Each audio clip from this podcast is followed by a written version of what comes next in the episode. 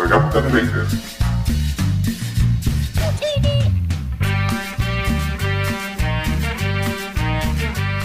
Bienvenidos a una edición especial, una edición crossover de su podcast de cómics, El Stanley. Lo saluda Enrique y como siempre me acompaña también Santiago. Hola Santiago, ¿qué tal? ¿Cómo estás?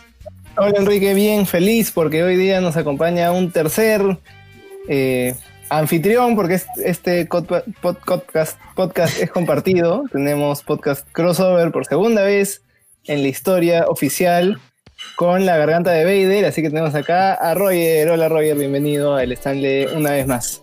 Hola, ¿cómo están? Gracias por invitarme cada vez que hablan de este, de este tema que ya presentarán. El Stanley, y gracias por haberme propuesto este podcast crossover con la garganta de Vader. ¿Cómo están todos y todas? Yo soy Roger Vergara, feliz de hablar de cómics con mis amigos Enrique y Santiago. Gracias, chicos. Gracias a ti, Roger, por estar acá una vez más. Bueno, ya los que nos escuchan sabrán que, si, si, viene Roger significa que vamos a hablar de Spider-Man, o si vamos a hablar de Spider-Man significa que viene Roger, porque no hemos tenido ni un podcast en que de Spider-Man en que no esté Roger. Así que es una tradición del Stanley que, que estamos haciendo todo lo posible por conservar a pesar de, de tiempos de pandemia y crisis política y fin del mundo. Exacto, sí. De hecho, eh, la, en la edición anterior del podcast, originalmente íbamos a tener este crossover con nuestro amigo Roger. Como mencionamos, eh, al final las circunstancias de la crisis política que hubo acá en Perú y, el golpe de Estado que, sufrimos, nos hicieron reflexionar acerca de tal vez no hablar de, Spider-Man y, tratar algo que fuera un poquito más eh, cercano a la realidad. Y, ahora sí queríamos retomar este podcast porque siempre es divertido hablar de Spider-Man contigo, Roger. Y en parte porque, bueno, no había nada más para el calendario y, queríamos aprovechar aún de, hablar de Spider-Man en general, pero en particular de dos Spider-Man. vamos a comentar eh, Spider-Man, el cómic, eh, el primer evento crossover entre el universo 616 y el universo Ultimate, y efectivamente la primera reunión entre Miles Morales y eh, Peter Parker de 616. Entonces, esto queríamos comentarlo un poco para, para colgarnos del, videojuego de Miles Morales Spider-Man que ha salido la semana pasada, si no me equivoco. Sí, igual creo que eh, estábamos debatiendo de qué cosa de Miles comentar, porque el videojuego es, sobre Miles, es, no, es mucho sobre Peter, eh, para eso está el otro videojuego, pero no queríamos comentar tampoco algo como el inicio de Miles Morales, porque queríamos ver la relación entre, entre Peter y Miles, porque en este videojuego, que algunos ya lo pueden haber jugado porque salió hace dos semanas, creo, este, yo todavía no lo juego porque no tengo dineros pero lo quiero jugar. En este juego, eh, Peter es el como el, el ¿cómo se dice? El, mentor de Miles. No es que no es como pasó en la historia de los cómics que Peter se murió y Miles tomó el manto, sino que acá Peter es Spider-Man y entrena a Miles, que también ha conseguido poderes de araña, para que sea también un Spider-Man, un nuevo Spider-Man, en verdad no sé por qué no he jugado el juego. Pero la cosa es que en, este cómic vemos esto, vemos el encuentro entre Miles con Peter, que en su universo, bueno, estaba muerto y ahora está vivo. Entonces es un poco ver la relación entre ellos dos.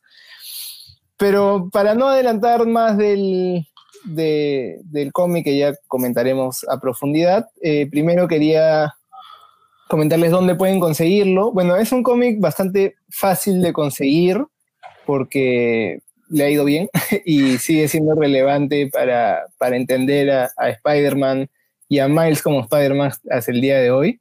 Es un cómic del 2012, me parece. O sea, no es 2013, no es que sea tan reciente tampoco, pero sigue siendo bastante, este, como digo, significativo todavía. Y bueno, lo pueden conseguir, como digo, fácilmente, pero en el precio de, Amazon es de 13 dólares 97 el de pasta blanda y el de pasta dura 18 dólares. Son cinco números, o sea, es, una compilación, es un, un, arco de cinco números. Y bueno, no, no me parece un precio exorbitante para este, para este cómic. Y en castellano lo pueden conseguir, bueno, hay varias ediciones. Yo vi una hace poco de Omnipress, que es una editorial argentina que, imprime cómics un poquito más chiquitos que, el formato este, original, cosa que me molesta un poquito. Eh, y ese está, creo que 60 soles o lo equivalente a 60 soles, así que es barato. Y si no, en Panini, bueno, está 10, 10 euros en Panini España, así que igual la conversión más o menos saldría entre 50 60 soles. Así que ya saben, si quieren conseguirlo y leerlo y tenerlo en físico, pueden comprarlo ahí. Eh, digital, pero también debe ser algo por ahí, o es más barato, porque muchas veces hay, ofertas en digital. Y bueno, este, habiendo dicho eso, podemos comenzar hablando del cómic, creo que podríamos comenzar hablando del, del equipo creativo. Sí, pero Un, pequeño, un pequeña pausa antes de, hablar simplemente, como estamos también en esta transmisión en vivo, quería saludar solamente a la gente que se está conectando y dejando comentarios. Eh, hola, hola Stephanie, Pablo, Richard, Dorian, Anaí, que nos manda así saluditos. Hola Moisés Flores, también el Mefe, Natalie y Enrique también está saludando. Gracias por, por seguir. Esto es un crossover entre La Garganta de Vader y el podcast El Stanley, que es un podcast exclusivamente de cómics. La gente que pronto no los haya escuchado todavía o no conozcan el podcast El Stanley, lo pueden encontrar en todas las plataformas de podcast casi. Están también en Spotify, están también en Evox. ¿En, dónde más están, chicos? Para que lo sigan. Estamos en Spotify, en Evox, en Google Podcast, Apple Podcast y Anchor. Nos pueden encontrar como el Stanley y en redes sociales estamos en Instagram como este el Stanley Podcast, así que nos pueden encontrar ahí. Ahí pueden buscarnos, buscar las ediciones anteriores, las anteriores ediciones en las que hemos hablado contigo, Roger, acerca de Spider-Man. De hecho, la más reciente, no, no, fue hace, no fue hace tanto, aunque se sienta hace muchísimos meses, que fue cuando hablamos de Spider Island. De la pandemia de Spider-Man, cuando estábamos comenzando de pandemia. Sí, sí, oh, Dios, que pensábamos que íbamos a tener como que así ah, un par de cómics acerca de pandemias y de ahí como que toda la normalidad, pero, pero en fin. bueno, este, creo que ya para hablar del cómic en sí mismo, antes de, seguir con, el equipo creativo, también hay otra edición de que lo, lo colecciona, que son estos tomos de Miles Morales Ultimate, de Ultimate Spider-Man que son tres tomos de todo el run de Bendis y Pikeli como, como equipo creativo de, de Miles en sus distintos cómics que tuvo en el universo Ultimate. En el primer tomo están los primeros 12 números de, del ongoing y está Spider-Man, que creo que es la parte más, eh, la, parte más interesante de, de, la historia de Miles en el universo Ultimate. No entraremos a detalles de, de, Universo Ultimate y Universo 66 y todo eso. Pero en fin, o sea, el equipo creativo es el equipo que creó a Miles Morales, que para todos debe ser relativamente conocido el nombre de Brian Michael Bendis, que es una figura significativa en los cómics modernos, sobre todo de Marvel. Él es el escritor, la dibujante es Sarah Pikeli, que es también es una dibujante bastante conocida y es también la co-creadora de Miles. Y el colorista es Justin Ponsor, que de hecho también trabajó en un montón de cómics de Miles Morales. Eh, lamentablemente Justin Ponsor falleció hace un par de años y bastante joven, porque era, era bastante joven, lo cual es bastante, más trágico y, y, de hecho bastante pena. Y el letrerista es Cory Petit, que también es más o menos conocido eh, como, como letrerista. Entonces es como que un equipo eh, que sea este equipo que se mantuvo durante, la etapa inicial de Miles Morales Spider-Man. Así que se nota que es, es como si fuera un número más de su ongoing, pero lo sacan en esta miniserie especial que aparte de ser el primer, el primer crossover entre el universo 616 y el universo Ultimate, de ser el primer encuentro entre Peter y Miles, e, es también un cómic que celebra 50 años de Spider-Man, ¿no? Porque en el año 2012, cuando se publicó el cómic, se cumplían los 50 años de creación de Spider-Man. Como sabemos, Spider-Man fue creado en el año 62 en Amazing Fantasy XV y este era como que su celebración, ¿no? Como que vamos a juntar al Spider-Man de siempre con el Spider-Man del futuro, por así decirlo. Entonces, servía como una celebración interesante. Vamos a ver si el 2022 qué cosa hacen para celebrar, pero que eh, eso ya lo comentaremos en un par de años. Claro. Sí, eh, bueno, no sé si estamos hablando un poco en, marciano para la gente que no sabe qué es el universo Ultimate y el universo 616. Ya lo hemos comentado antes, creo, en, varias ocasiones, pero en fácil, el universo 616 es el universo clásico de Marvel, donde se ha publicado desde los comienzos de Marvel y se sigue publicando hasta el día de hoy. El universo Ultimate es algo que se hizo creo que en el año 2000 fue, o a comienzo de, de este milenio, para tal caso, eh, que es una, fue un intento de, bueno, no intento, fue el intento de Marvel por acercarse a nuevos lectores, eh, haciendo nuevas historias de, de, de, todos sus personajes clásicos. Entonces, era una manera de revitalizar a las franquicias, hacer, bueno, nuevas franquicias de, de los personajes. Entonces, hizo, hizo varios, varios cómics de un montón de personajes de Marvel. Hizo todo su universo nuevo y más moderno y un poco para lectores. Creo que está dirigido incluso para lectores más maduros que, que los, que los cómics clásicos, pero, pero sí, para lectores nuevos más que nada. Y en ese universo había, como digo, los mismos superhéroes básicamente con, con cambios, este, a veces sutiles, a veces bastante notorios, y eh, hubo el Spider-Man de ese universo, y en ese universo, como habrán visto en la película Into the Spider-Verse, eh, Peter Parker murió. Y de ahí es que entra Miles Morales y toma la batuta como el nuevo Spider-Man. Entonces, este cómic empieza cuando Miles Morales está haciendo Spider-Man hace relativamente poco y se le aparece Peter Parker, que según él está, o sea, todo lo que él entiende es que está muerto, entonces ¿quién es? No sabemos sí. quién es. Él no sabe quién este, es, nosotros. Antes de, antes de seguir uh, comentando la trama o explicando un poquito más, yo quería comentar algo sobre lo que ha dicho Enrique, que conecta justo con lo que estás diciendo tú, tú Santiago. O sea, eh, justo algo que estaba conversando con Enrique sobre el equipo creativo antes de, de entrar al podcast, es que Bendis ha escrito más sobre Spider-Man Miles Morales que el mismo Stan Lee en los inicios de Peter Parker, Spider-Man. O sea, eh, por aquí hay un comentario de César Moore que dice, César Moore, César More, Bendis, el escritor que solo crea personajes nuevos para que le paguen derechos cuando otros los quieren usar. Así lo presenta César. Que, bueno, puede que tenga razón, pero a lo que yo me refiero es que el equipo de Bendis, Pikeli y quién más estaba, que, ¿cuál, cuál, es, cuál es el nombre del colorista? Este, sponsor. Ellos han sentado las bases del mitos de Miles Morales en prim los primeros números, que no son pocos, que son básicamente el mito completo del personaje, porque Miles Morales es un personaje relativamente reciente. En los últimos años es que se ha vuelto más popular, se ha vuelto más conocido a través de la película de Into the Spider-Verse, sobre todo. El personaje creo que no muchos lo conocían, pero ahora más lo conocen por la película. Ha tenido también apariciones en dibujos animados, sobre todo en programas para niños, Miles Morales.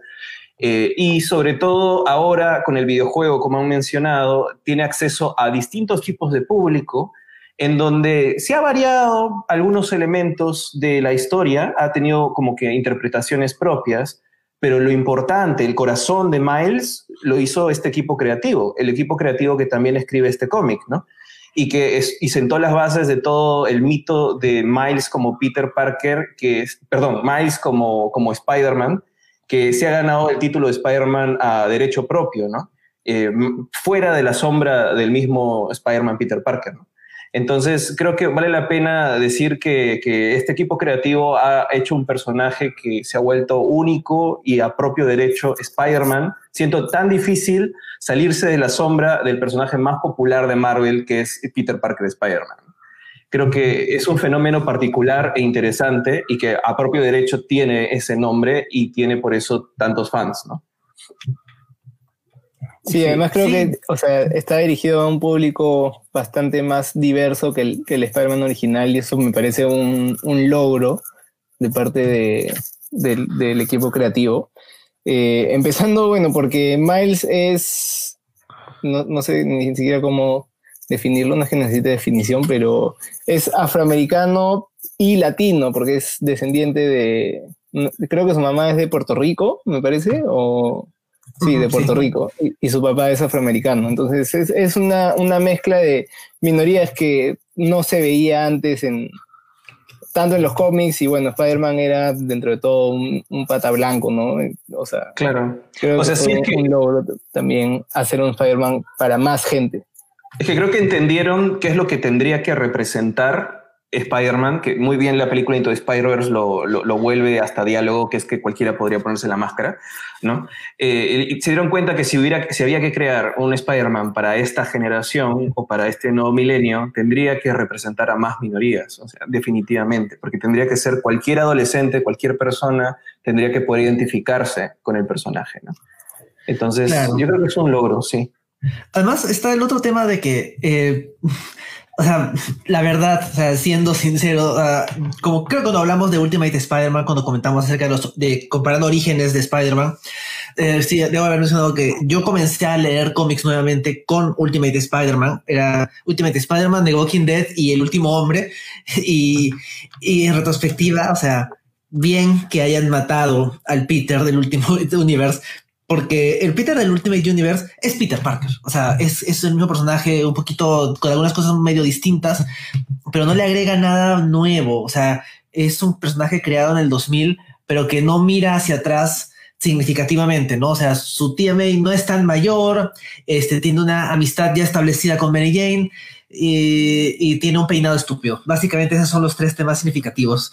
Entonces, este, eh, eh, eh, que les haya tomado más o menos unos 12 años crear a, Miles y hacerlo único, no solo por el hecho de que es un, joven afrolatino, sino también por el hecho de que no es Peter Parker, no tiene las mismas características, no tiene el mismo eh, grupo de personajes secundarios a su alrededor. creo que vemos a, Miles en Into the Spider-Verse, en los videojuegos, en, los cómics, y, son un poco distintos, pero, no tienen la misma personalidad, o sea, sobre todo es eso, son personas diferentes. Pero claro, pero creo que te queda esa sensación de que Miles puede ser un poco torpe, puede ser también eh, bastante nerd como, como Peter, pero se siente moderno y eso lo hace hasta cierto punto un poco más chévere. O sea, Miles es igual de, de como que eh, de que tener solo un amigo, de que no, no se siente muy cómodo en el colegio, acá en los cómics, pero igual lo sientes un poco más, más moderno, menos al, el Peter de, de Amazing Fantasy XV que decía como que, oh, ¿por qué nadie quiere ir conmigo al museo? No, no, no entiendo. Sí, no, es que es, otra persona, pero está pensado en esta generación. Yo creo que en realidad, siguiendo el comentario de Santiago, porque Santiago nos acaba de explicar un poco cómo funciona el universo Ultimate. En realidad, eh, Marvel había enredado tanto a sus personajes y reconeado tanto y siempre vuelto a lo mismo, que de alguna manera el universo 616 está amarrado a la, digamos, a la maldición de no poder hacer cambios significativos sobre sus personajes. Si matan a alguien, los tienen que revivir. Este, si hacen cambiar demasiado un personaje o llevarlo por una línea argumental muy diferente, pierden lectores y los tienen que regresar, digamos, al status quo original. Es una maldición porque hace que muchos personajes no puedan crecer o tener arcos increíbles como Spider-Man Back to Black, en donde llevas al personaje hasta el, hasta el máximo y luego lo tienes que regresar a un Brand New Day después de un, después de un este, One More Day. O sea, es, es, es, terrible tener que regresar a ese tipo de status quo. Entonces el Ultimate, Ultimate se supone que era un, como un tablero nuevo, un, un, lienzo vacío, donde podían generar cosas nuevas, historias nuevas, sin estar amarrados a esa continuidad original. Por eso es que lo que decía Enrique tiene mucho sentido. Felizmente mm, hicieron otro Spider-Man y no fue Peter Parker y se atrevieron, era una cosa muy también yo creo que valiente tener un Spider-Man en, ese universo y matarlo, y matarlo cuando recién cumplía 16 años. Eh, no, sé ustedes, pero yo sí leía el Ultimate Spider-Man de, o sea, eh, más o menos número a número. Me salté un poco de la saga del clon porque me trajo flashbacks de los noventas pero eh, he, leído el Ultimate de Spider-Man desde niño. De hecho, en algún momento le pedí a mis padres que me regalaran un cómic de Spider-Man cuando se fueron de viaje y lo que me trajeron fue mi primer cómic de Ultimate de Spider-Man, que era cuando Peter conoce a Doc Ock, que es súper distinto al Doc Ock del, 616. Y empecé a leer el Ultimate eh, a partir de ahí. Entonces, cuando leí la muerte de Peter, me chocó horrible. De verdad, es súper violento cómo matan a un niño de 16 años en ese, en ese universo. Y realmente te queda la sensación de duelo. Te queda la sensación de duelo porque han matado a Peter Parker a pesar de que no sea el original y es de otro universo. y lo matan de una forma muy dura, muy dura. Es ni cuando lo matan al, Peter del 616 y lo vuelven a revivir 20.000 veces, ha sido tan feo como mataron al Peter del universo Ultimate. E, es, es bastante doloroso. Entonces, eh, utilizar esa muerte de Peter para generar o de pronto catapultar el, el origen de un nuevo Spider-Man fue una cosa que a mí me pareció increíble. Y cuando empecé a leer Miles Morales del universo Ultimate, de verdad me enganché con ese personaje desde el principio. No lo seguí tanto, pero como ha, ido apareciendo o ha ido generando nuevas historias con él, me parece de verdad que, por eso yo, yo digo, Miles es Spider-Man a, a, derecho propio, sin Peter, sin necesidad, a pesar de que Peter es como su tío Ben, ¿no? O sea, básicamente es, es su tío Ben. Y yo siento más el duelo por este Peter que muere, que es más reciente que el duelo ya del tío Ben. O sea, el tío Ben murió hace casi 60 años. O sea, e, el Peter del, Ultimate, del universo Ultimate para Miles es un duelo reciente. O sea, yo, yo lo siento, por lo menos yo lo siento así porque yo leí esos cómics y me lo mataron. por lo menos lo siento así personalmente. Bueno, yo a diferencia de Roger, no, nunca seguí mucho el universo de Ultimate. No me gustaba. Primero que no me gustaba mucho el arte de, de Mark Bagley, entonces me costaba leerlo. es verdad. Y, no, la verdad que nunca me enganchó tanto como, como el Peter del 6 con el que ya tenía historia, por así decirlo. Entonces yo creo, yo eh, al contrario, recomiendo este cómic como una buena entrada al personaje de Miles, porque yo había, claro, yo había leído los comienzos de, de Ultimate de Peter Parker, la muerte, y creo que los primeros números de, de Miles como Spider-Man, pero no es que me supiera toda la historia de Miles, ni toda la historia del universo de Ultimate, ni nada. Entonces yo llegaba más como un turista del universo 616, igual que Peter, a ese universo Ultimate, y, y, era bien bacán encontrarse con, con este nuevo Spider-Man y preguntarle, oye, ¿tú quién eres? Y que el otro le pregunte, oye, pero tú quién eres, tú estás muerto. Entonces, o sea, creo que es un, un buen punto de entrada, incluso si no has leído todo lo que hay antes de Ultimate Spider-Man, tanto Peter como Miles, como para conocer el personaje recién. Y creo que, creo que es, o sea, sí, que, creo que funciona muy bien. Me parece bacán lo que dice Santiago porque hemos tenido dos lecturas distintas al cómic. Yo he sentido que este cómic era un necesario duelo y luto para que, no había tenido solamente con la muerte del Spider-Man del Ultimate ni con los orígenes de Miles. Recién aquí siento que puedo pasar a la fase 5 de, digamos, de, duelo y ya puedo dejar ir en este cómic, porque lo estoy viendo desde el punto de vista un poco del que conocí un poquito más de cómo iban las cosas desde el universo último. Como turista, tú estás un poco desde el punto de vista de Peter acá y también es un punto de entrada muy bacán. Creo que funciona para las dos cosas de una forma muy chévere, a pesar que el cómic es muy sencillo, muy sencillo y muy facilito. Sí, de hecho, o sea, creo que, y ya para, siento que, claro, para ti, Roger, es parte del duelo y que la visión de Santiago es más como que, bueno, se murió este Peter, ¿qué va a ser? ¿Qué, importa?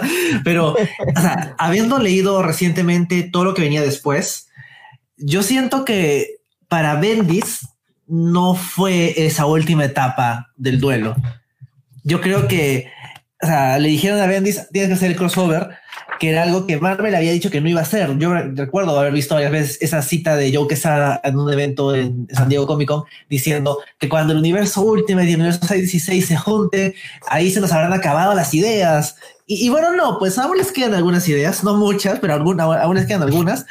Pero este fue la primera vez que se cruzaron esos universos y, siento que le dieron el encargo a Bendis de hacerlo bien y lo hace bien. Por ahí tengo, ya cuando tenemos a detalle de qué trata, eh, tengo una que otra crítica pero me parece que hace un buen trabajo y sobre todo se nota que cuando le ponen, cuando ponen un artista tan, tan bueno como Sarah Fichelli, se nota que el cómic está como que hecho para, para quedar bien, ¿no? O sea, ves el arte y es súper cuidado, entonces sientes como que, bueno, cada no es, no es, no es cualquier crossover, ¿no? No es simplemente juntémoslo porque, bueno, hay que vender cómics, ¿no? Pero siento que Bendis nunca se recupera de extrañar al Peter del universo Ultimate.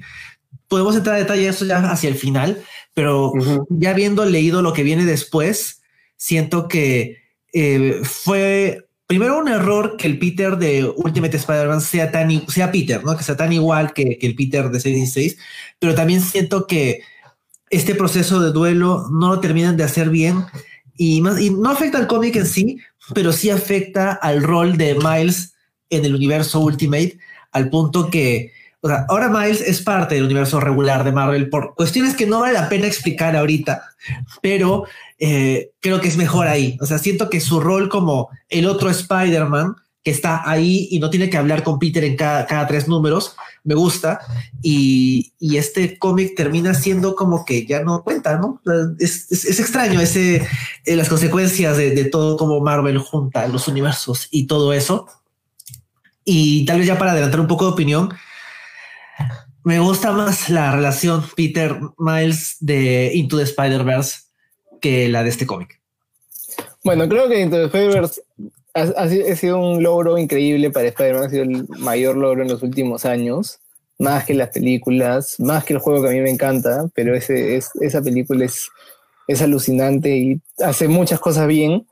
Y creo que, de hecho, se basan bastante en este cómic, entonces creo que es, es más fácil como tener algo de referencia y esforzarte por hacerlo mejor que hacer algo desde cero. Y por eso, o sea, igual aunque me gusta más Into the Spider-Verse, creo que, creo que este cómic fue un logro. Más para el momento, yo cuando lo leí, no, o sea, todavía no había Into the Spider-Verse, no, no, pensaba que fuera a haber.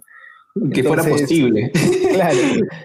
Entonces, este, no sé, a mí, a mí me gustó bastante cuando lo leí porque incluso yo no, no tenía muchas esperanzas cuando vi que lo habían publicado. Es más, me pasé años con este cómic existiendo y no leyéndolo porque no me interesaba. Y cuando lo leí, dije, ya, bueno, lo leí para ver qué tal.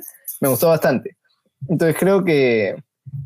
Y, y creo que hubiera sido bueno comentarlo cuando, cuando, salió. iba a salir en tu Spider-Verse, solo que no sabíamos que iba a ser así. O sea, comentaba Spider-Verse que también es, o sea, relevante para el momento. También era relevante para el momento. Sí, claro, pero, pero pero Navidad, creo que eso hubiera sido. Sí, pero Into the Spider-Verse es el corazón de Into the Spider-Verse creo que es más este que Spider-Verse, que no es sobre Miles, ¿no? En realidad. Yo iba a decir un, solamente un par de cositas. Eh, yo creo que es relevante, es que, claro, o sea, ahora todos los universos son, son una, un arroz con mango, pero para, para, cuando salió esto, yo sí lo sentí como que era necesario para los personajes secundarios. No sé por qué a mí me interesan hasta lo, los secundarios a veces más que, que los principales. O sea, como otra vez vuelvo al tema del duelo, porque siento que matar al Peter del, del Ultimate sí fue una cosa muy fuerte. Yo sentía que era necesario para, para, para Tía May, para Gwen, para, bueno, MJ se termina corriendo, ¿no? Para esos personajes que quedaron sin, digamos, protagonista, entre comillas, quedaron sin su Peter. O sea, ¿cómo es que ellos siguen existiendo y siguen viviendo en el universo sin, digamos, estar amarrados al ancla que por lo menos en el 616 siempre está alrededor de las aventuras de Peter Parker, ¿no? Pero ellos siguen existiendo, siguen formando parte de este universo, tienen su duelo un poco en este, en este cómic y siguen adelante sin él, ¿no? Y para, para Miles yo sentía que era como que era el momento en el que, como regresando de los muertos, su tío Ben, que había sido Peter, regresaba a darle la bendición para lo que estaba haciendo, ¿no? Entonces, por más de que después ya finalmente se juntaron los universos, Miles terminó viviendo en el 616, pues de alguna manera este Peter sí empezó una relación con él al darle su bendición y ya está, ¿no? Aunque no jale mucha cola.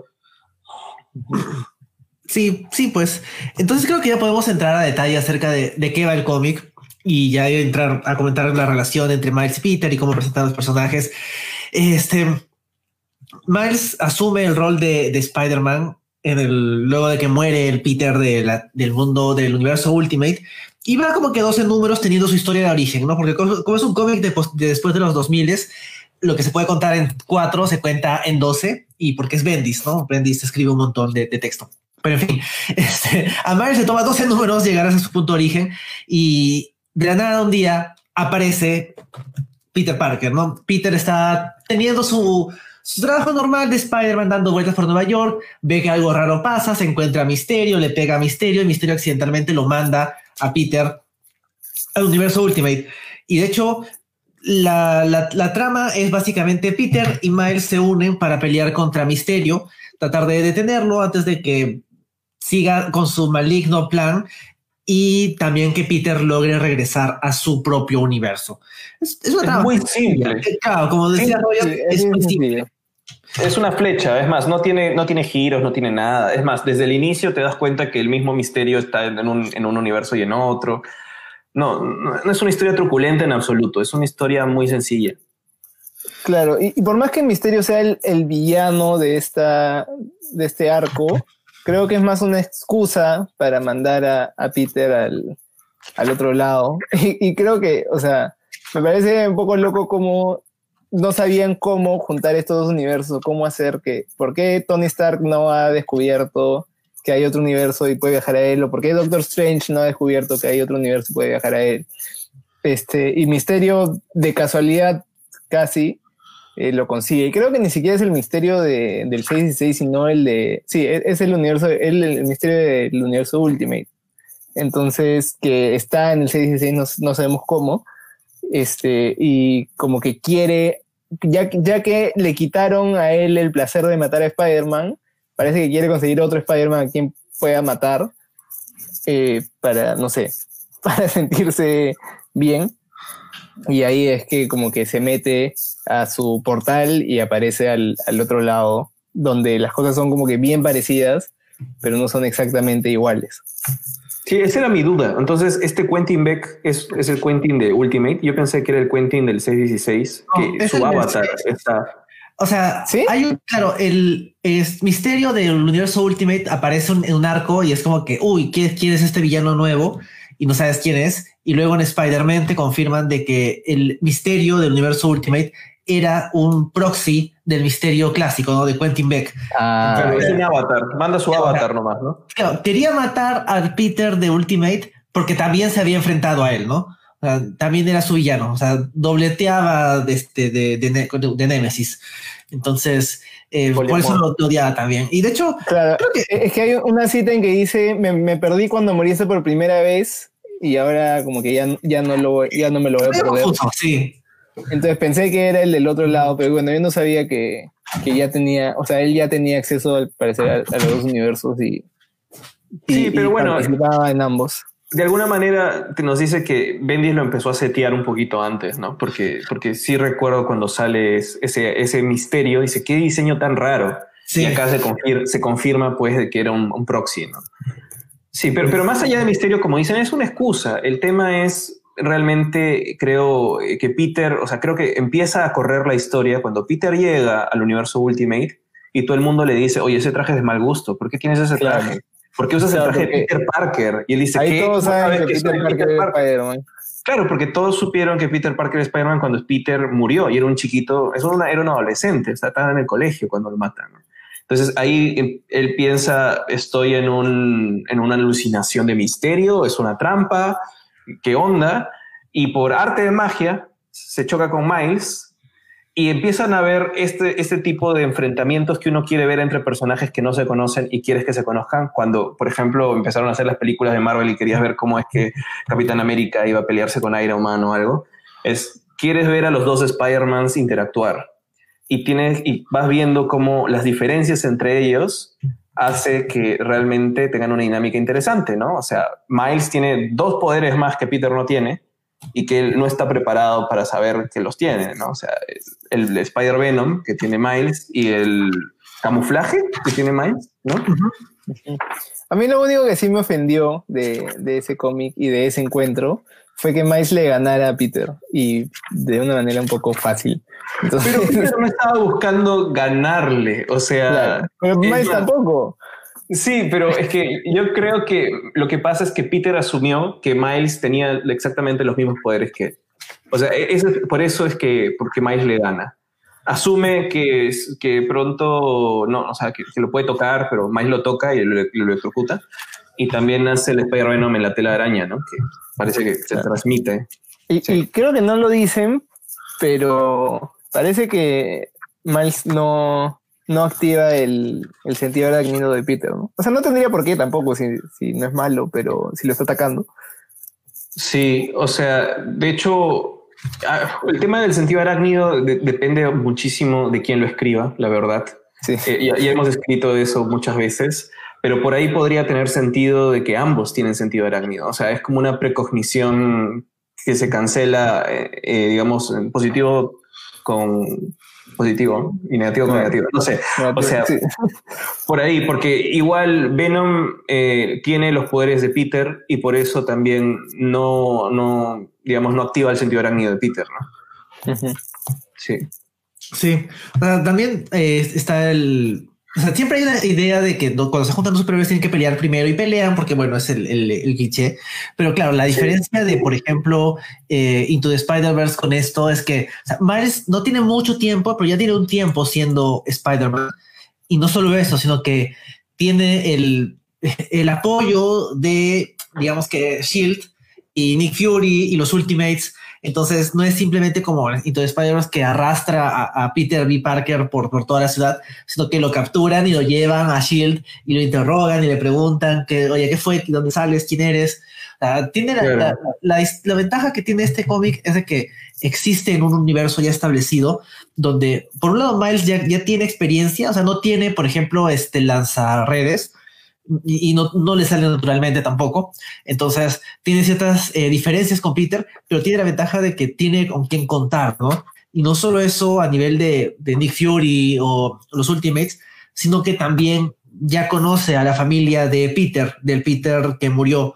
Entonces, ya una vez de que acaba la parte superheroica y pasamos a la parte más de del proceso de duelo, sobre todo de, de Gwen y de la tía May, es que se pone un poquito más interesante el cómic y yo ahí siento que el cómic se convierte en un cómic de Peter Parker y no tanto de Miles, porque es sobre Peter reaccionando a, tratando de darle algo de tranquilidad a personas que extrañan a un Peter Parker y él como Peter reaccionando a eso de si mi tía, mi, tía May no importa de qué dimensión viene y está preocupada por mí, me voy a preocupar yo también, ¿no? Porque soy Peter Parker y soy bueno.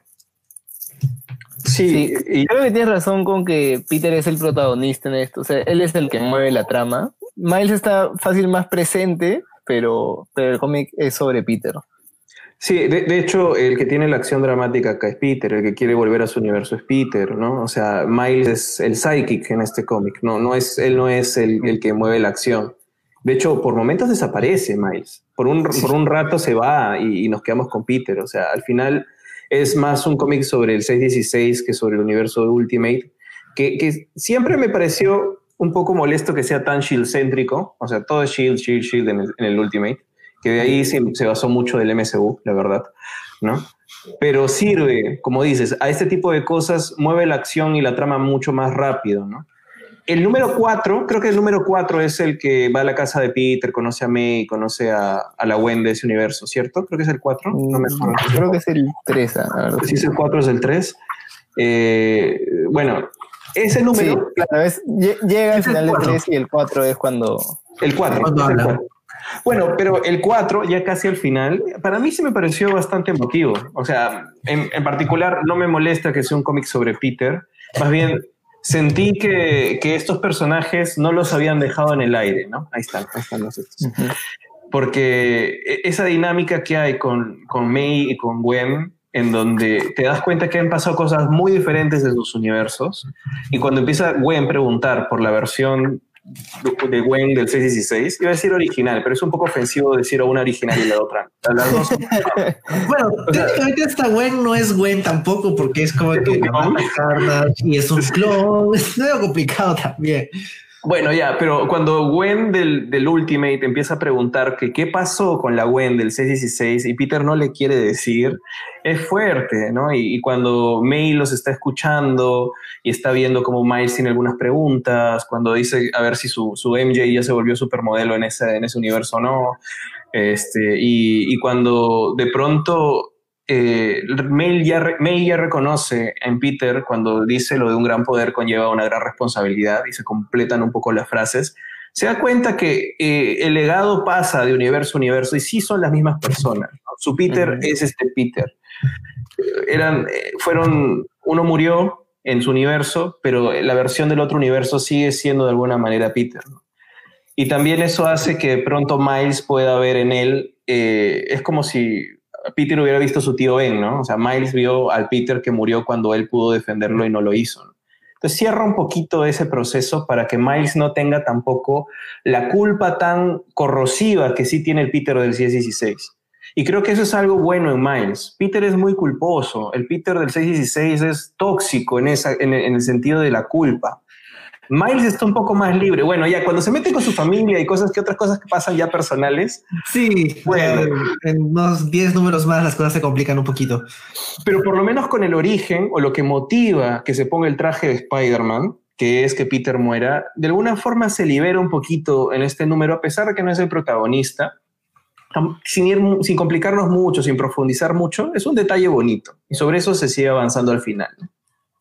Claro, y como dices, es, o sea, no es el mismo Peter, eh, o sea, no sé, oficialmente, técnicamente, pero, pero sí es, es el mismo Peter en esencia. Entonces, simbólicamente, que este Peter le da su bendición, es también como si el Peter de ese universo se lo hubiera dado. O sea, se entiende que, es, que son la misma persona, pero diferentes versiones. Entonces, creo que sí, aunque no sea como que el mismo en sí, creo que igual, como igual cuenta, igual le cuenta.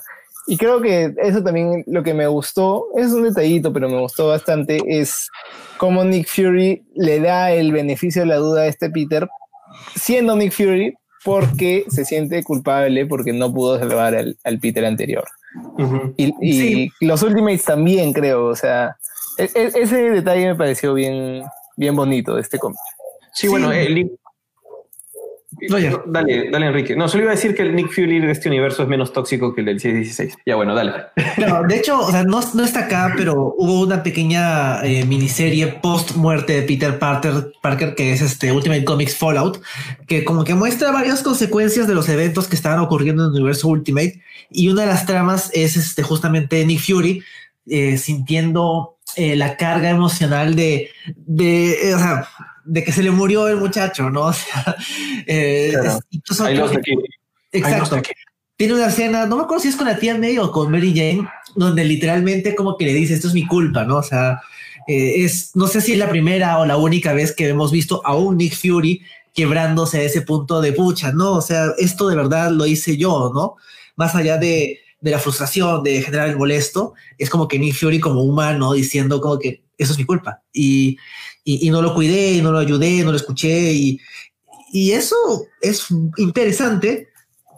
Claro, las últimas ya no existen, pero, pero es, es una, una, evolución interesante del personaje y como dices, eso hace que el Nick Fury acá sea mucho más colaborativo que, por ejemplo, no sé, el Nick, si esto fuera el MCU, Nick Fury no sería tan razonable. Sí, y, bueno, en sí también me gusta que, como digo, es, un buen punto de entrada no solo a, Spider-Man del universo Ultimate, sino al universo Ultimate en sí, porque es un poco la diferencia entre este Nick Fury y el Nick Fury del 616, o este Tony Stark y el Tony Stark del, 616, este, incluso los, no, no sé si iban a desarrollar tanto los Ultimates como para ver su diferencia, pero también están ahí, entonces, este... Tú dices, este, ¿qué traje? Dices, ¿qué traje tan feo el de Thor? Y dices, a ver, voy a averiguar. Sí, De, hecho sí, es verdad. De hecho, o sea, creo que igual Spider-Man en general, los cómics de Spider-Man son una entrada al universo Marvel. O sea, creo que por eso es tan, tan importante como personaje. De pronto no vamos a entrar de frente a leer eh, un equipo de héroes con mucha historia, muy compleja, pero un cómic de Spider-Man siempre es relatable y siempre puede traer un personaje hacia digamos, hacia el día a día, hacia lo cotidiano, que eso es lo importante de los cómics de Spider-Man, ¿no? Eh, puedes tener un problema con el cual identificarte dentro de las historias que cuenta. Entonces, creo que tanto un cómic de Miles como un cómic de Peter en sus respectivos universos son puntos de entrada para, para los cómics en ese universo. Sí, sí. Y bueno, en verdad no, no, hay, no hay mucho más de historia que, que comentar acá porque el último número es simplemente como que van, se, enfrentan a Misterio, le ganan y Peter puede regresar a, su universo, ¿no? Es. Pero igual me gusta como, como no es solo le pegamos y ganamos, sino le pegamos entre los dos y ganamos, e incluso tienen la ayuda de los últimos. Entonces no es, tan como, no es tan sencillo tampoco. Es sencillo, pero no es tan fácil. Entonces, y, y, me gusta, el, fin, el final sí me gusta, sí me dejó intrigado. Porque como Peter regresa y quiere saber si en su universo hay un Miles Morales y que, ¿y qué onda con este Miles Morales? Porque si él no se ha muerto, ¿qué es este chico? Y, y bueno, termina en que lo busca en Google o no sé dónde, eh, sí, en Google, y dice como que, oh por Dios, se, ve una sorpresa en, sus ojos y, sale como que el fin entre con signos de interrogación. Entonces no sabemos, eso a mí me dejó bien intrigado. Pero eso significa que... para leer Spider-Man 2 que salió, porque todas las cosas en cómics que dice 2, yo lo descarto totalmente.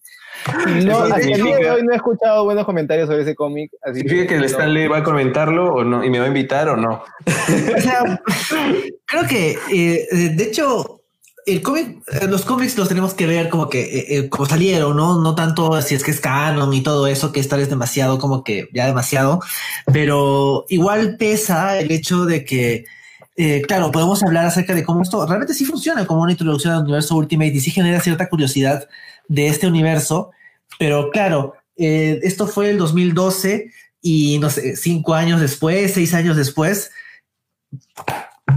¡pum! Murió el universo Ultimate y Miles pasó al 616.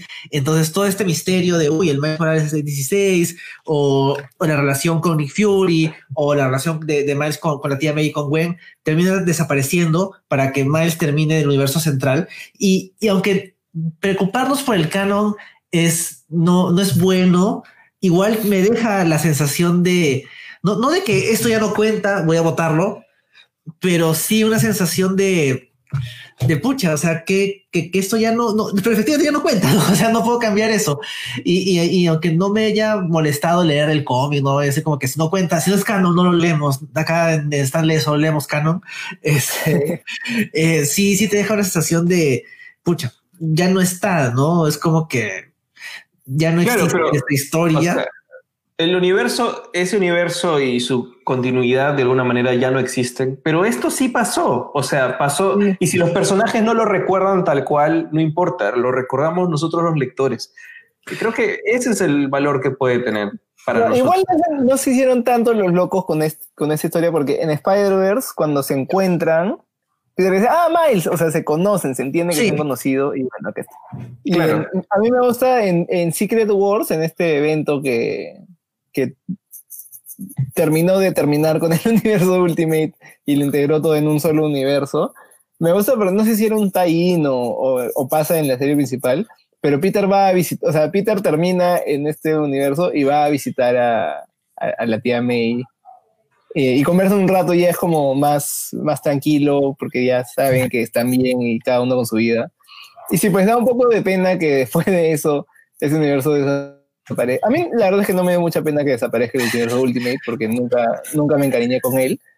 Pero, pero sí, pues le, le, le cierra posibilidad de, de, desarrollo a un montón de, de personajes. ¿no? Creo que los, los que les interesaban se los llevaron a, al 616. Sí, claro, más salvaron a, Miles, que es el principal, y a todo su, su, grupo de personajes secundarios, o por lo los que podrían llevarse, y, unos cuantos más, ¿no? Creo que ahí fue una cuestión de qué, qué se puede salvar, ¿no? ¿Qué, qué es salvable? Y, bueno, pues lo, interesante es que Miles sí, ¿no? O sea, se dieron cuenta de que tenía potencial, a pesar de que, como, como yo he dicho, o sea, creo que ese es el, es acá el punto más alto de Miles en el universo Ultimate acaba Spider-Man y lo que sigue es la serie regular. Y bueno, spoilers, o eh, pasa un evento trágico y, Miles pierde a alguien en su familia, que sí, sí, es un buen arco, pero de ahí hacia el final, hacia el camino, hacia Secret Wars, eh, como decía, ¿no? Siento que eh, Bendis no podía, o sea, no, no podía dejar al Peter original y esto termina perjudicando a Miles, al cómic de Miles, ¿no? Y, y, y por eso yo coincido con Santiago, ¿no? Mejor que ya no existe el universo Ultimate. Por eso hay otros motivos, ¿no? Tienen otros problemas el universo Ultimate en general, pero siento que si bien Miles pierde un poco al salir de un universo y tener que irse a otro medio a la fuerza, en retrospectiva no estaba perdiendo tanto. O sea, es... Uh, bueno, voy a spoiler un poquito qué ocurre, ¿no? Eh, Peter regresa, o sea, el Peter que se le murió vuelve y, y vuelve de una forma tal que el último ongoing de Miles tiene 12 números de los cuales hay dos dedicados a un flashback de la historia de su papá eh, cinco dedicados al regreso de Peter Parker y cinco como que un arco final, ¿no? Que, que hasta cierto punto se un poco apurado. Entonces, ya, o sea, como que Miles estando en 616 es el mismo, ¿no? Ya no necesita eh, darle tiempo a la tía May, a Gwen, a Mary Jane, a Peter, no, es como que este es mi cómic y ahora es mi historia, ¿no? Y ahora voy a tener mis propios cast de, de soporte, voy a relacionarme con el resto del universo Marvel y creo que gana bastante en salir del universo Ultimate y que puede interactuar con más gente, porque lo vemos en las interacciones con Peter, y, tiene una buena relación. Es, es, un, es una relación interesante de, no a nivel de Into the Spider-Verse, donde Miles es súper novato, pero se nota todavía eso de que quiere aprender de él. Y por ejemplo, me gusta mucho esa secuencia final donde Peter se va y se está despidiendo, ¿no? Y como que comienza a listarle como que consejos de qué cosas tiene que hacer y qué cosas no tiene que hacer. Y, y es, es, graciosa porque está hecha en chiste un poco, pero se siente sincero, ¿no? Se siente que de verdad Peter quiere aconsejarle a, Miles y guiarlo en su camino, ¿no? O sea, le dice literalmente que si es, Miles le pregunta si puede tener su bendición y, Peter como que le da algunos consejos, no, no te clonen, solo sal con una chica a la vez, si, si su tía May se va a casar con Doc Ock, que los detenga, que no le preste dinero a Wolverine eh, y que lave su disfraz todos los días porque va a comenzar a oler y la gente va a hablar de eso. Y bueno, al final le quiere dar un consejo final que no le alcanza a, decir, que no sé si es que se había confirmado en algún lado después. No, es un chiste, es un chiste del guionista. Quiero decir algo, no se, no se me ocurre qué más voy a poner ahí y lo corto. Sí, es como cuando ponen insultos y le ponen letra tan chiquita que no se puede leer. pero, pero funciona, eso me gusta bastante, ¿no? Porque tiene, es, no sé si es que Peter ha tenido un sidekick o ha sido mentor de alguien, aparte de este, este chico. Ya, corazón, también un poquito. Ah, bueno, iba a decir de Alpha, esta creación de. Ya, pero lo, de Alpha es, un villano, o sea, no es un. pero es como que... es, un, fracaso total de Peter. Es un fracaso. Es, eh, es, más bien, eh, eh, fue el concepto de decir que si Peter fuera maestro de alguien, le, salía muy, le saldría muy mal. Claro. Y le salió muy mal. No, no, pero entiendo lo que quieres decir. O sea, finalmente, este, el, el Miles no es, no es el psychic de Peter. O sea, hay que entender bien eso. O sea, no, no es Miles, no es su, Robin. No, no lo es. Pero sí tiene una relación un poco paternal por la diferencia de edad y una relación positiva, una relación de reafirmación, ¿no? Entonces, eh, creo que eso eso es bueno creo que yo estoy de acuerdo también contigo, Enrique. O sea, al final el universo Ultimate tenía o se prometió como un, no sé, como un lienzo en blanco, como lo que dijimos al inicio, ¿no? Donde podían hacer cosas y atreverse y, y las consecuencias eran consecuencias reales. Pero finalmente se terminaron traicionando en ese concepto. Regresaron gente que supuestamente estaba muerta. Eh, habían... entiendo. Eh, eh, ¿Peter en ese Ultimate revivió? Se supone que sí. Se supone. Ah, sí, por eso. Videos sin esa información y ser más feliz claro, o sea. Es más, ni siquiera está 100% claro qué pasó o si sigue vivo o no. O sea, queda como que en duda. después de Secret Wars, es más, puede que los remanentes estén viviendo en universos de bolsillo. No sé, la verdad. O sea, Peter regresa diciendo como que no me morí y Norman Osborn regresa diciendo yo tampoco. Entonces se sobreentiende que son efectos de aquello que lo convirtió a Peter Ultimate en Peter en Spider-Man y a Norman Osborn Ultimate en el Green Goblin. A pesar de que Harry también fue Green Goblin y él sí está muerto, que es otro, bueno, eso, es otro tema, pero te regresa por eso, ¿no? Simplemente es como que no me morí. La verdad es que no estaba muerto. Pues dejé que mi familia sufriera un tiempo indefinido y, y volví, pues. Y, no estoy segura. Eh, eh, en otro cómic, para entrar en, detalles spoileros, se ve que hay un equipo de Ultimates conformado por un Spider-Man, que no es este disfraz, es este. Entonces, se asume que es ese Peter asumiendo el rol de Spider-Man otra vez. No, que no, no, está confirmado, entonces como que está ahí, ¿no? Pero... Sí, pero, si te das cuenta, es, es, creo que el mismo Marvel como marca reconoce que eso desmerece lo que se logró, porque las adaptaciones que se han hecho de Miles o todas las reinterpretaciones nunca han regresado a ese Peter. O sea, en Into the Spider-Verse no van a revivir al Peter que murió. O sea, eh, es, es una traición al concepto, ¿no? Y creo que va a existir ahí y nadie le va, nadie le va a hacer mucha bulla. no hay un cross, no hay un tie-in de Spider-Verse, el cómic, donde se junta el Peter Ultimate de la caricatura con caricatura. Sí, sí, sí, sí. Sí. El Peter, el Amazing de la caricatura. El de la caricatura. el, de la De hecho, eh, ah, durante la temporada de esa serie, este, eh, se llama algo parecido Web Warriors, qué sé yo, y tiene, la serie tiene tie con los cómics. Sí, sí, sí. Claro, Web Warriors, que era de la serie, tiene, tiene sus cómics y, bueno, en la yo no he visto mucho esas series, pero sé que también tiene su rollo de, de diferentes Spider-Man y el Spider-Verse y todo. ¿Y ustedes han leído las, o sea, los cómics de Miles cuando ya se incorpora al 616? Hay muy poco. Sí, yo Lo he visto más en cómics de otros, de otros personajes. O sea, yo sí he leído los Champions y de Avengers. Pero de su cómic, o sea, personal, ¿Vale la pena? ¿Es bueno? Yo he leído el de, o sea, claro, Miles sale del universo Ultimate y pasa al 616 y tiene su propio cómic que es escrito por Bendis y dibujado por Sara Pikeli hasta cierto punto, creo. Luego cambia de, dibujante y, o sea, yo he leído comentarios bastante negativos diciendo como que esta etapa es mala, o sea, o simplemente no es, no es buena, no vale la pena, pero en retrospectiva no me molesta tanto. Siento que eh, o sea, Bendis ya estaba de salida, ¿no? Entonces se siente que, que Bendis no está como que en su momento, pero me gusta en varios aspectos, me gusta que, o sea, es, es Miles, ¿no? O sea, él está haciendo sus cosas, Peter no cuenta, Miles interactúa con otros superhéroes, tiene su propio cast secundario y tiene un cast secundario significativo, ¿no? O sea, son sus dos papás, este, su tío, Ganky, su otro roommate, este, Gold Balls de los X-Men, este, por ahí unos cuantos personajes secundarios adicionales, tiene intereses amorosos eh, y de hecho no está mal, no diría que es como que wow, pero, o sea, si tú me dijeras eh, no sé, 2017, está, hay que leer un cómic de Spider-Man. Tienes el Spider-Man de Dan Slott y tienes eh, Spider-Man con Miles Morales de Bendis.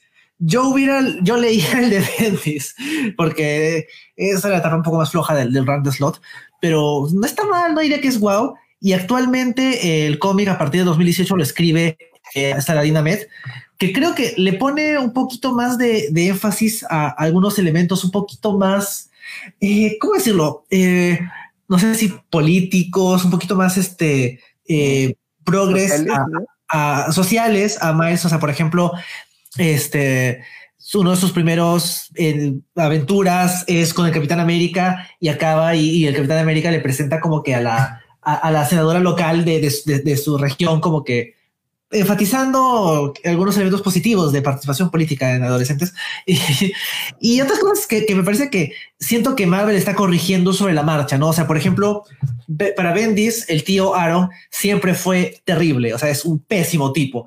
Hay un par de flashbacks de él teniendo una buena relación con Miles, pero, o sea, hasta su muerte en el universo Ultimate es un tipo súper tóxico, manipulador, se quiere aprovechar tal cual de los talentos de Miles pero ya en la versión de Ahmed es, es un tipo fallido, o sea, no es un héroe, no es un villano al 100%, es un criminal, pero quiere genuinamente a su familia y se lo humaniza.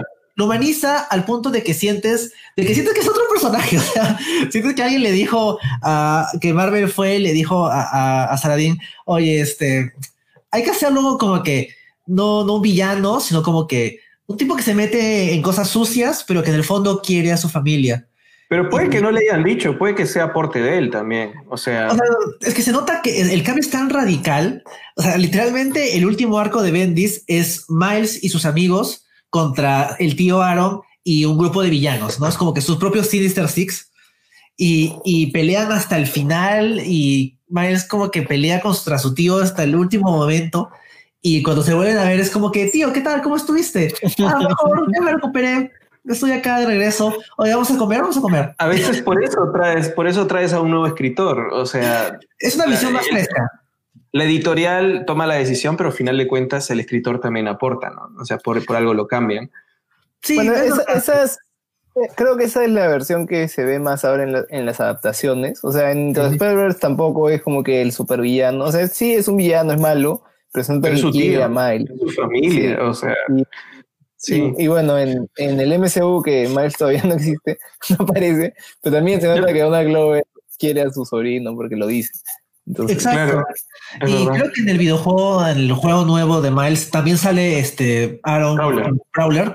No sé si es que será una ver cómo será la versión, pero por lo que tengo entendido, no es como que el villano central, ¿no? El villano central es otro. Entonces, como que se nota que hay un esfuerzo para continuar eh, a Miles como personaje y, seguir como que llenando de, vida a su a su a su universo. Claro, exacto. Que es lo más difícil con personajes nuevos, ¿no? Eh, por ejemplo, aquí su villano es Misterio. Antes de Misterio se enfrentó al escorpión y antes del escorpión a su tío. Que son villanos de, claro, dos de tres de Peter, en realidad. Claro. Y, después se enfrenta a Venom, que es de Peter. Y después se enfrenta a Hydra, que es una organización sin rostro, ¿no? Entonces, como que se difumina ahí. En cambio, ya en el, el run actual, su tío no es su villano, no, su villano es este el otro más Morales. Y solo, puede ser un de él, ¿no? claro. Bueno, yo lo que quería decir a, modo también de, conclusión, de pronto para, para ir cerrando, es que, ok, tal vez agradecemos un poco que Miles ya no esté en el universo Ultimate, de repente ya no vemos con tan mala cara que ya no exista este universo, pero las bases, el corazón de Miles, se forjaron en el universo Ultimate. Creo que eso es algo que no se puede negar. Y a pesar de que pronto, como cualquier escritor que lleva mucho tiempo escribiendo un mismo personaje, hacia el final se gastó un poco, pues Pichelli, Bendis, o sea, le dieron lo, digamos, lo, lo, esencial del personaje y sí lo hicieron único. Y hasta ahora creo que la, eh, eh, Miles se ha ganado su lugar no solo en el universo Marvel, sino el derecho a expandir su mundo y a interactuar con este universo tan grande de ideas y de personajes y de propiedades intelectuales y de dinero para Disney, a, derecho propio. Y ojalá que lo puedan escribir de más escritores, que puedan darle cosas más interesantes y que pueda de acá a 50 años también, o cuando celebremos los 50 años de Miles Morales, cuando los llegue a cumplir, pues que tenga su, propio, su propia galería de personajes y de villanos a derecho propio también y no sean simplemente copias alternas de, la galería de Peter, ¿no? Claro, heredados de, Peter. Exacto, eh, de hecho, hasta ahora que veo, Miles cumple 10 años el próximo año, así que yo me imagino que Marvel va a hacer como que un push para, para celebrar ese décimo aniversario y el Stan uh estará ahí para comentarlo. Oye, pero 10 años de Miles y tiene película propia, videojuego propio. O sea, tampoco es que tenga tan, tan pocas, o sea, no, no es tan poquito, ¿no? Este, Peter tuvo que esperar más para tener más los medios funcionaban diferentes en los, videojuegos. y sí, bueno. creo que las, las adaptaciones que se han hecho son muy buenas, o sea, cómo lo han hecho en Into the Spider-Verse, que bueno, es como ya hemos dicho, excelente. Y incluso cómo lo incluyeron en la historia de, Peter en el videojuego de Spider-Man y, ha evolucionado a tener su propio videojuego, creo que, creo que fue bastante bien logrado. Y lo único que me, o sea, me interesa ver qué van a hacer con él después, pero me preocupa también un poco porque no sé si hay tanto contenido que adaptar para... ¿Para Miles? Para continuar con, con no sé, si entonces hacer una franquicia o incluso los videojuegos. Tal vez es algo bueno eso, o sea, tal vez es algo bueno, porque más bien puedes tener como que opciones creativas libres, un poco libres, como en otro medio puedes llevar la historia por otro sitio. Tal vez estamos muy amarrados, lo, mismo que decía como medio maldición del 616, si ese es un cambio muy grande, terminas regresando al status quo del personaje, ¿no? Entonces, si no estás tan contaminado por 50 años de historia, de 800 mil cómics, de repente pueden hacer algo fresco que termine afectando hasta la línea original. Ahora vivimos en un mundo donde las películas también afectan los cómics, los videojuegos y todo. Eh, de hecho, la primera vez que aparece eh, que el tío Ben dijo con un poder lleva una gran responsabilidad, o sea, que la primera vez que lo, que lo asignaron al tío Ben fue en un, un, un audioteatro de vinilo. ¿Ya? No fue ni en el cómic, ni en una serie de televisión, ni nada. Fue en un audioteatro de vinilo que, relacionaron la frase con el tío Ben y terminó quedando en todos los medios. Entonces, puede que hagan algo nuevo para Miles en otro medio. en una película, en una serie, en, el videojuego, y termine saltando al cómic y a su línea original. No claro, sabemos. de hecho, por ejemplo, lo que me gusta mucho del videojuego de, de Spider-Man para Play 4 es de que nadie se esperaba que saliera Miles. O sea, cuando tú dices, no va a ser un videojuego de Spider-Man o una historia de Spider-Man, es como que, bueno, Peter, Mary Jane, la tía May, los Osborn, por ahí JJ Jameson y los seis siniestros. Y es como que lo, usual, ¿no? Pero alguien en Insomniac dijo, hay que agregar a Miles como personaje secundario, ¿no? Como que su papá sale ahí, luego sale el hijo, luego sale la mamá y, está ahí, ¿no? Y, y, simplemente fue tan, tan natural o sea, si por ejemplo, este, o sea, es algo que por ejemplo podría sacar el MCU, ¿no? O sea, si es que en Spider-Man 3 al final como que, no sé, este, Miles, este, se, está Peter caminando por el colegio y se cruza con, con Miles, con un niñito y le contesta en español, entonces como que, uy, es Miles. No, no se va a sentir como que están armando franquicias, sino que ya es parte del universo extendido de Spider-Man, ¿no? O sea, no es, no, ya no lo puedes ignorar. Y creo que Ahora siento, wow. Claro, así como, como, como, como Gwen o como, como Mary Jane o MJ en, otras versiones, siento que Miles es parte de los personajes del universo de Spider-Man, o que Spider-Man ya es un universo de personajes más bien, donde también está Miles. Ya no puedes ignorarlo, a pesar de que solo tiene 10 años de existencia, casi. Claro, eh, eh, es, de hecho, es curioso cómo, cómo esos personajes que son relativamente más jóvenes terminan como que metiéndose más fuerte en la cultura eh, de los de, un lore tan antiguo como el de Spider-Man, ¿no? O sea, por ejemplo, algún día comentaremos Spider-Gwen, pero, o sea, la Spider chica oficial es Spider-Gwen. si tú dices como que sí, este, no sé, Jessica Drew, alguien te dice como no.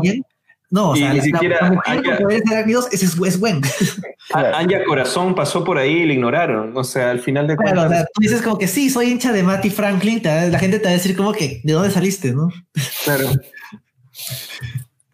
Antes, creo que nos estaba faltando un poco hablar del arte antes de terminar. Sí. Y las portadas, ¿no? Que también, que son de otro artista, pero que igual vale la pena comentar. Sí, bueno, el arte en general creo que está muy, muy bien. Incluso al comienzo me sorprendió un poco. Dije, oye, qué chévere. Porque no me esperaba. Bueno, ya le dije que yo no me esperaba mucho de este cómic cuando recién salió y cuando recién lo comencé a leer. Pero, o sea, se nota que es un cómic moderno, que es un cómic, o sea, como incluso ya tiene ocho años, pero es un cómic que se, se siente actual.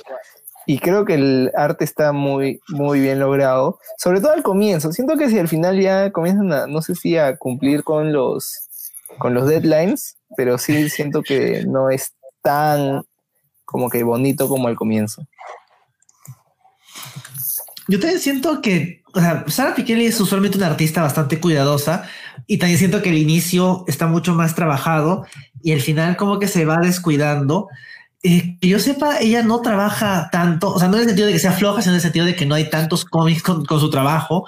Y creo que lo, lo, único actual que está haciendo es este terrible cómic de Spider-Man para que sirve como que terapia padre-hijo de los. De los Abrams?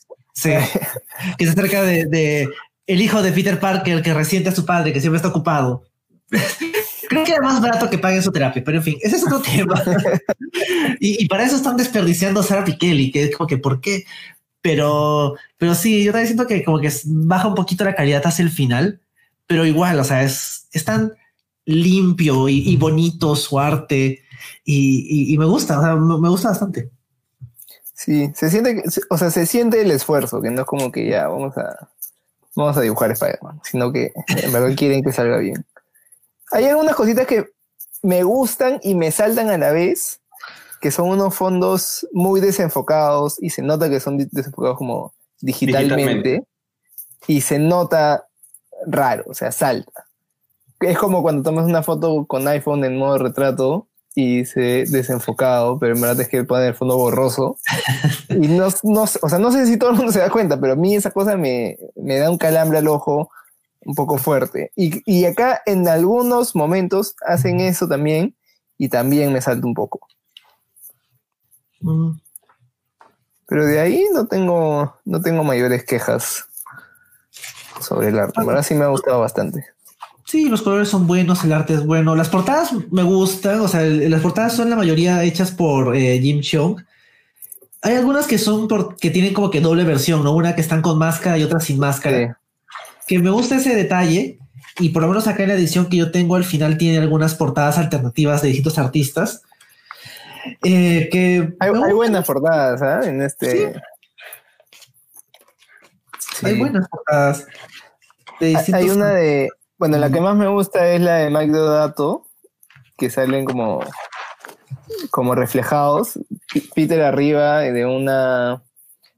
Parece que de una cornisa o de un edificio de costado. Y abajo Miles. Y está como que tratando de tocarse como si fueran un reflejo. Y, me parece bien, bien paja. Ah, ya estamos hablando de portadas distintas.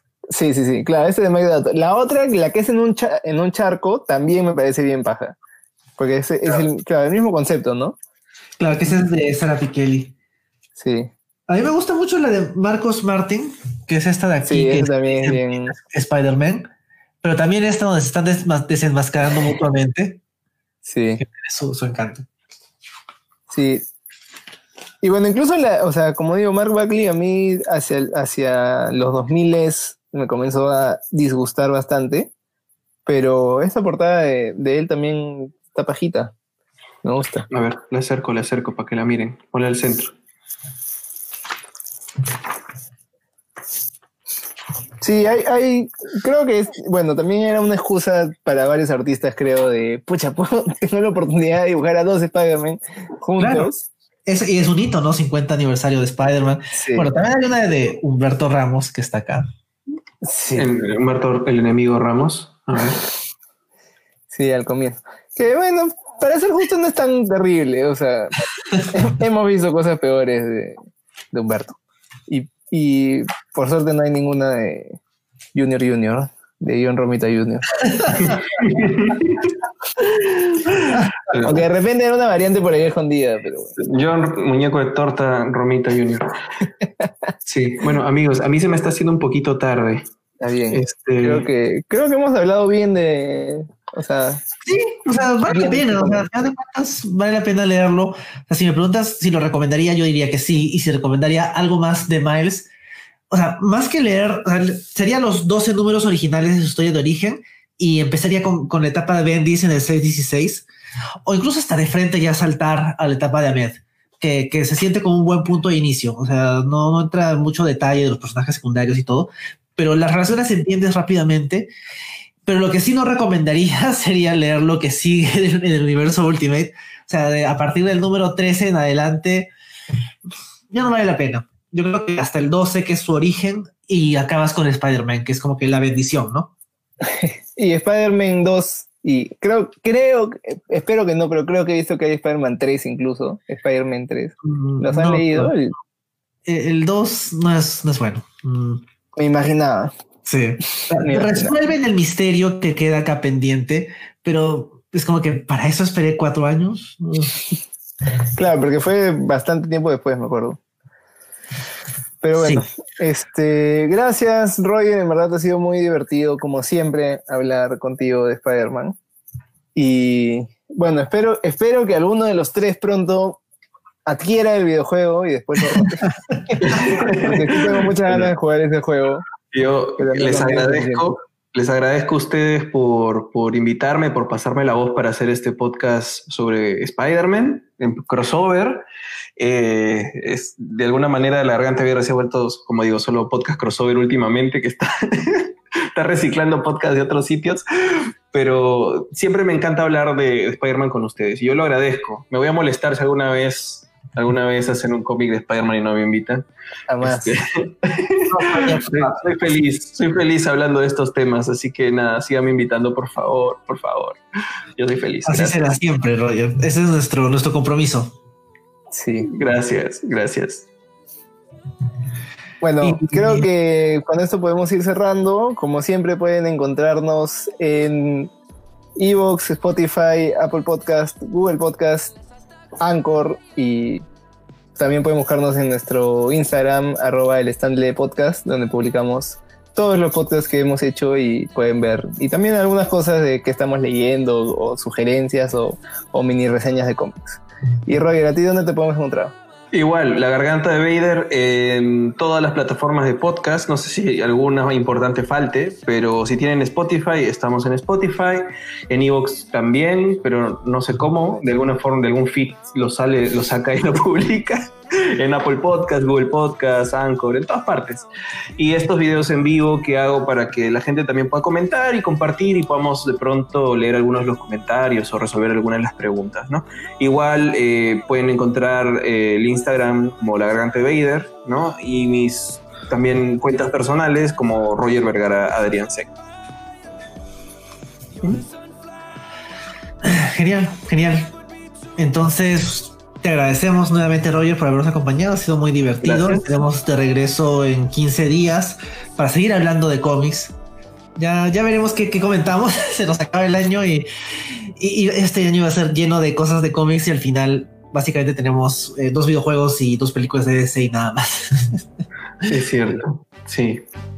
Pero bueno, entonces sigamos. Ha sido un gusto. Hasta luego. Nos escuchamos en dos semanas.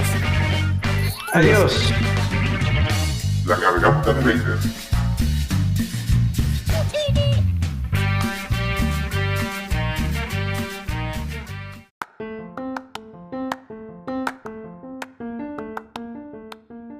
En esta edición crossover con el podcast El Stanley, hablamos del primer encuentro de Peter Parker y Miles Morales en el cómic Spider-Man.